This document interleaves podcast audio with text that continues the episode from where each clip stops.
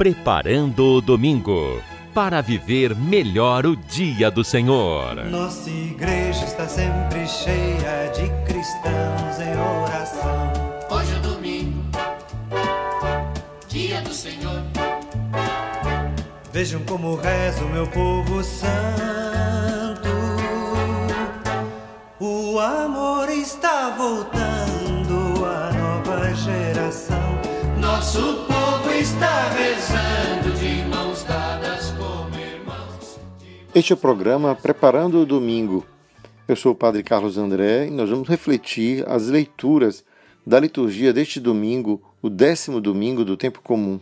Nesses textos, vamos escutar aquelas palavras que Jesus nos diz no Evangelho a respeito da sua família, todo aquele que ouve as minhas palavras, todos aqueles que faz a vontade do Pai, esse é o meu pai, minha mãe, minha irmã, meu irmão, é minha família. Então somos todos convidados a pela escuta da palavra nos tornarmos familiares ao Senhor, familiares a Jesus. Invoquemos então o Espírito Santo e façamos a nossa reflexão neste dia.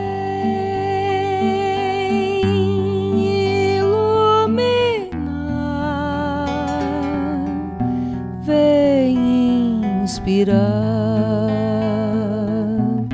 o pensamento,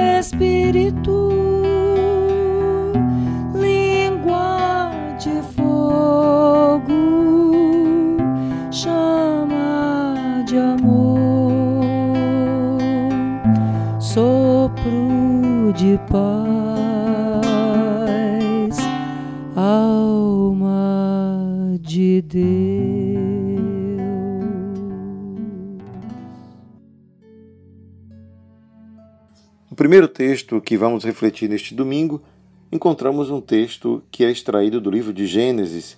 É justamente a passagem em que Adão e Eva, depois de terem comido do fruto que Deus havia proibido, respondem à voz de Deus que procura saber onde eles estão. Eles estão escondidos e dizem que é por causa da vergonha.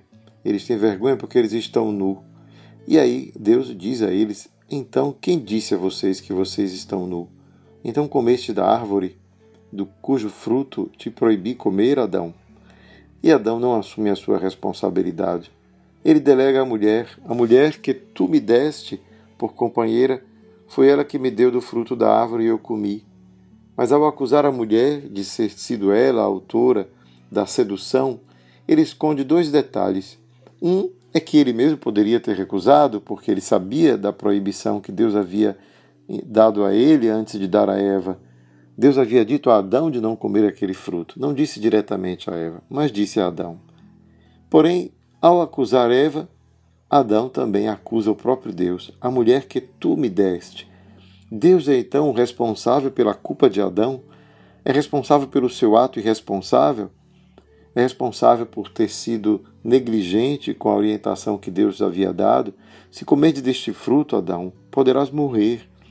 E Deus havia, como um amigo, tentado prevenir Adão das consequências de uma desobediência assim.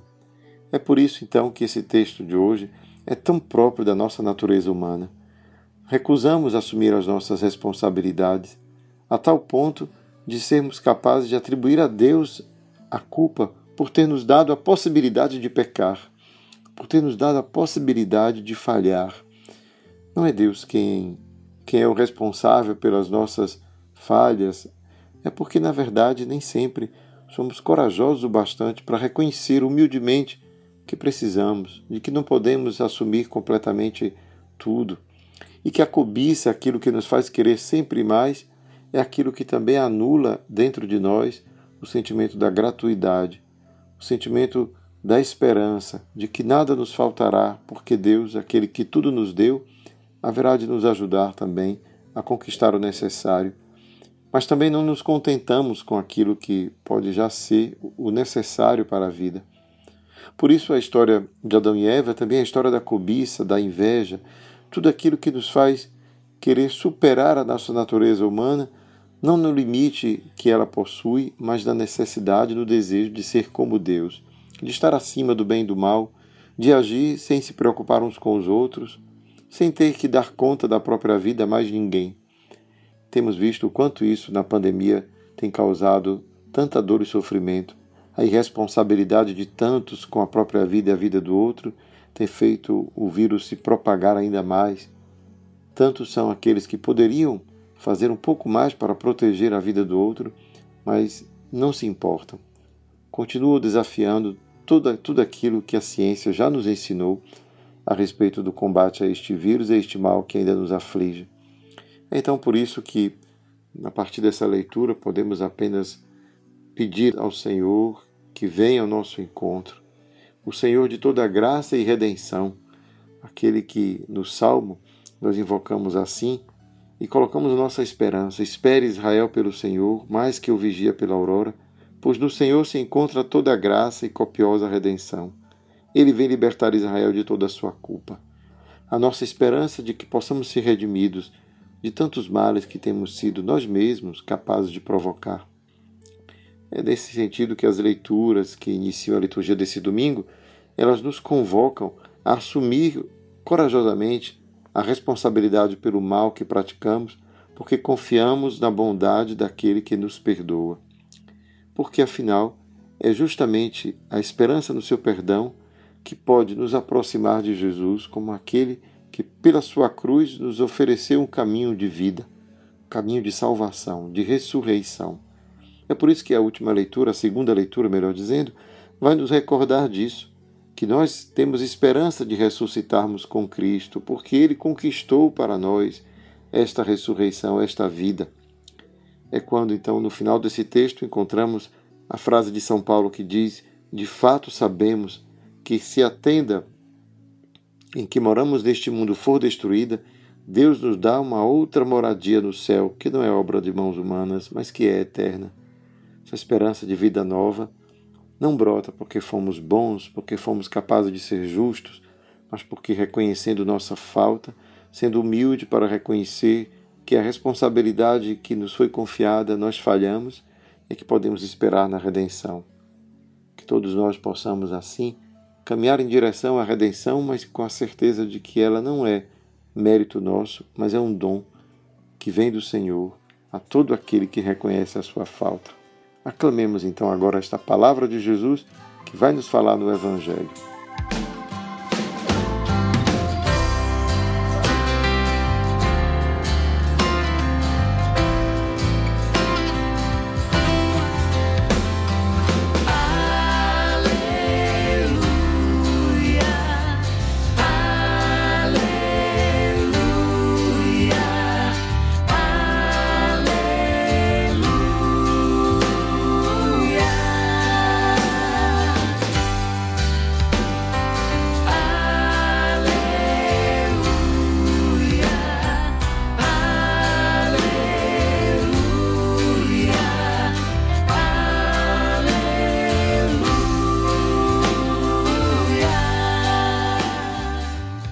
Proclamação do Evangelho de Jesus Cristo segundo Marcos.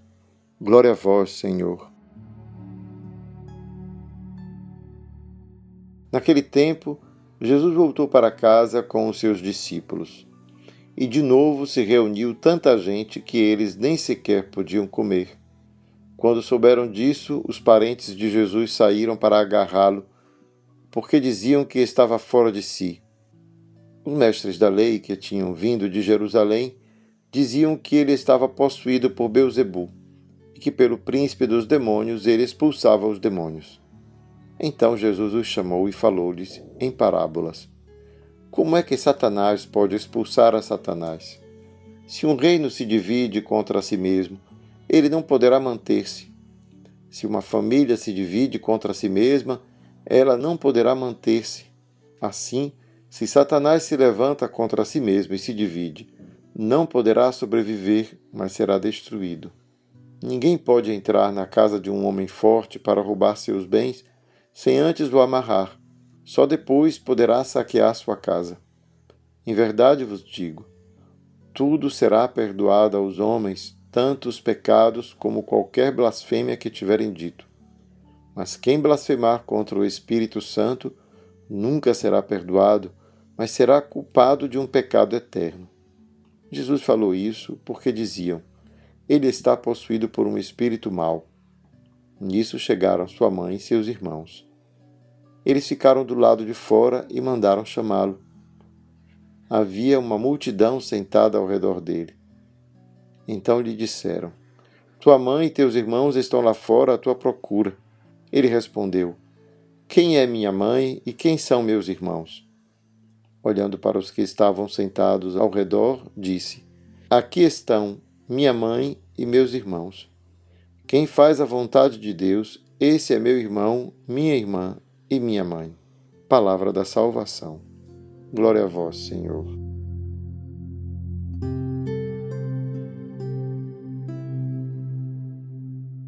O evangelho deste domingo começa com uma afirmação curiosa. De repente, vemos alguns da família de Jesus que vêm para agarrá-lo porque diziam que estava fora de si. Claro, o evangelista nos conta isso, dizendo antes que ele havia voltado para casa com seus discípulos e de tanta gente se reuniu que eles não tinham mais tempo para comer. Eles implica dizer Jesus e seus discípulos. Será que era por causa disso que os seus familiares diziam que ele estava louco, que ele não estava fora de si? Ora, texto não diz mais nada.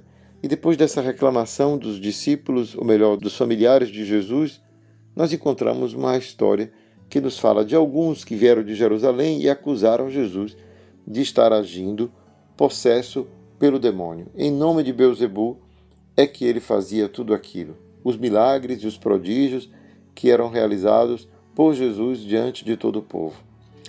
A gente logo pode se recordar o quanto na Idade Média e num tempo passado se acusava de feitiçaria aqueles que faziam algum tipo de cura. Talvez eles quisessem dizer isso de Jesus, tivesse acusando Jesus de ser um bruxo, capaz de tão agir em nome de espíritos maus, por isso que ele fazia gestos extraordinários. Jesus reage a essa ação ou esta palavra destes homens. Não reage às palavras que a sua família disse. E aqui temos duas acusações. Jesus é chamado pelos seus familiares de louco, fora de si, mas é também chamado por homens que vieram de Jerusalém como alguém possuído pelo demônio e que agia em nome deles.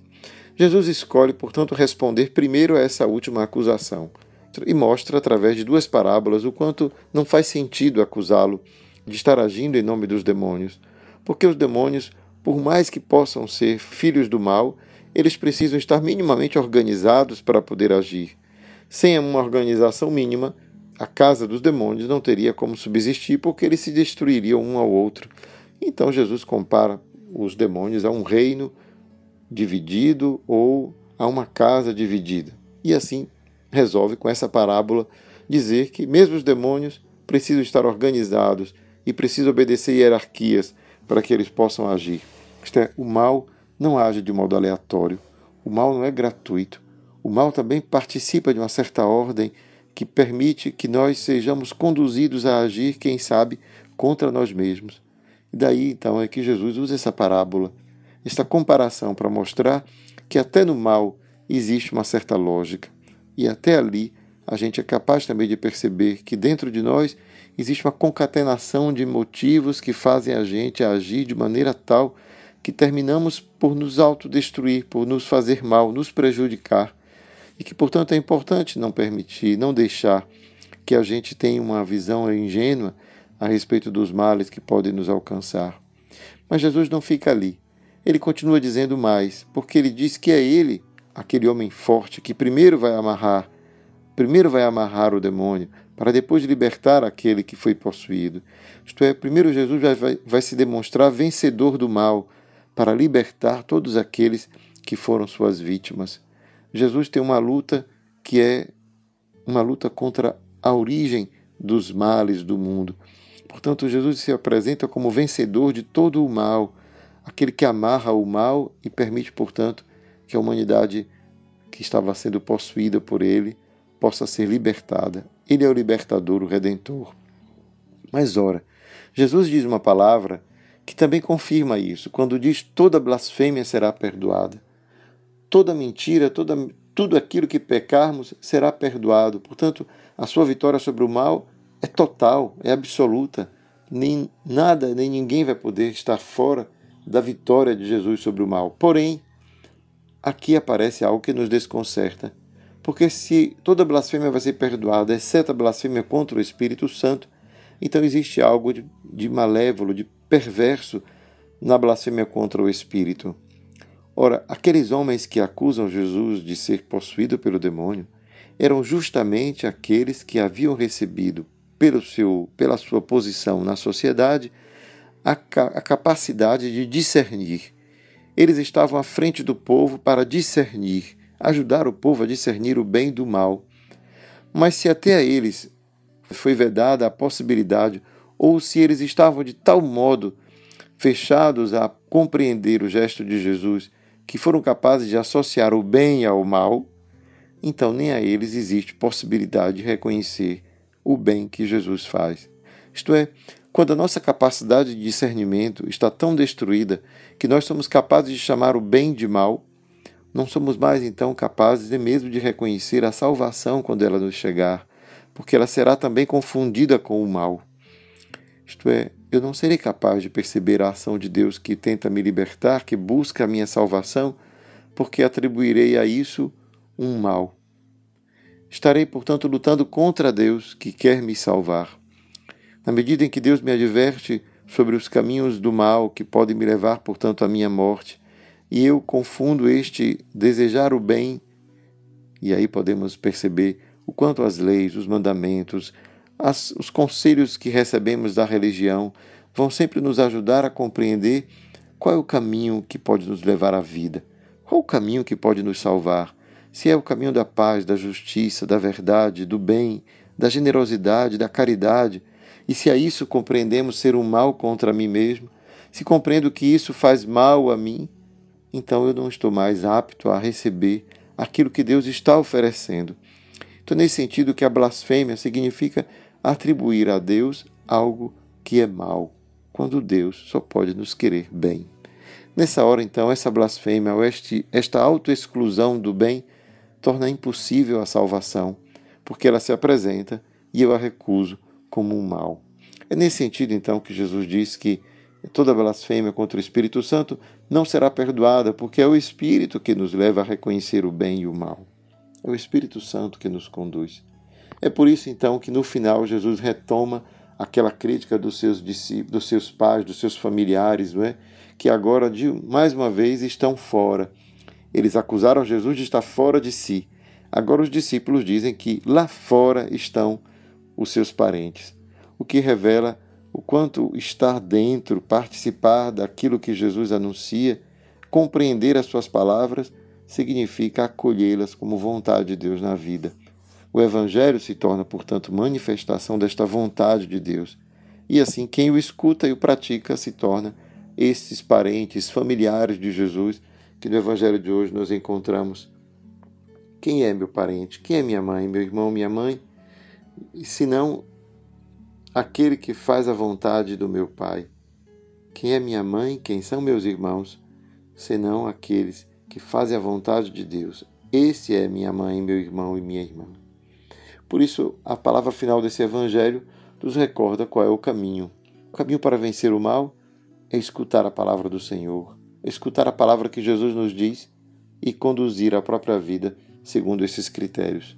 Essa é a única maneira de não somente se tornar próximo, familiar a Jesus, mas passar a fazer parte deste estar dentro, estar com Ele.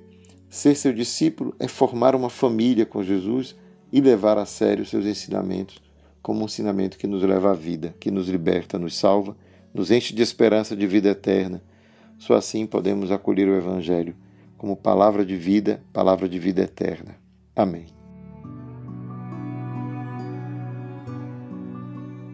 Escuta, Senhor, a nossa prece neste tempo tão difícil que todos nós vivemos. Ajuda-nos a ter ouvidos abertos, a escutar a tua palavra e assim fazer parte da tua família.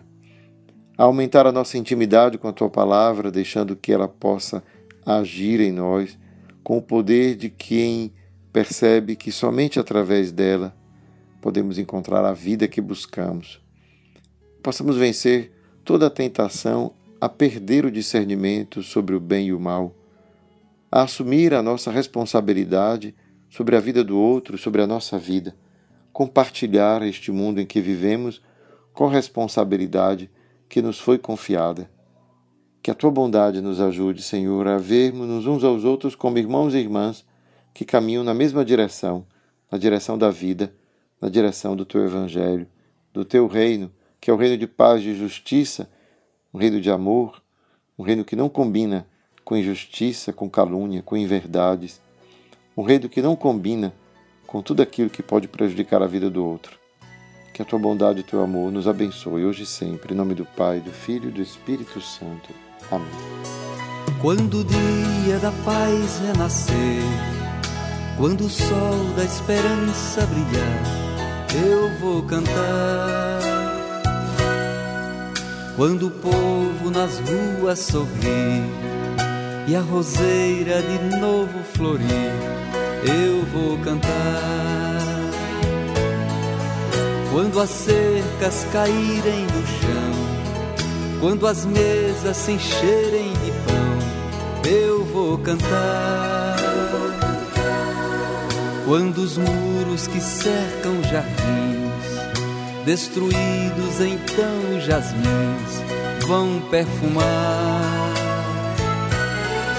Vai ser tão bonito se ouvir a canção cantada de novo, no olhar da gente a certeza de irmãos, reinado do povo. Vai ser tão bonito se ouvir a canção cantada no olhar da gente a certeza de irmãos, reinado do povo.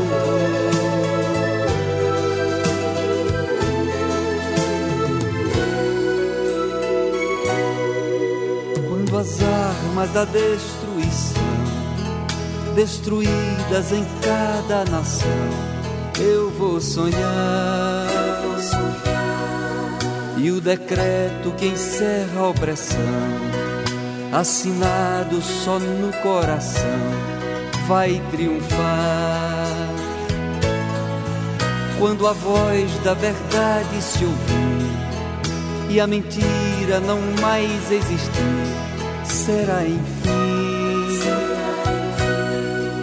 tempo novo de eterna justiça sem mais ódio, sem sangue ou cobiça, vai ser assim. Vai ser tão bonito se ouvir a canção cantada de novo, no olhar da gente a certeza de irmãos, reinado do Vai ser tão bonito se ouvir a canção cantada no olhar da gente a certeza de irmãos, reinado do povo. Vai ser tão bonito se ouvir a canção cantada de novo. Preparando o domingo para viver melhor o dia do Senhor.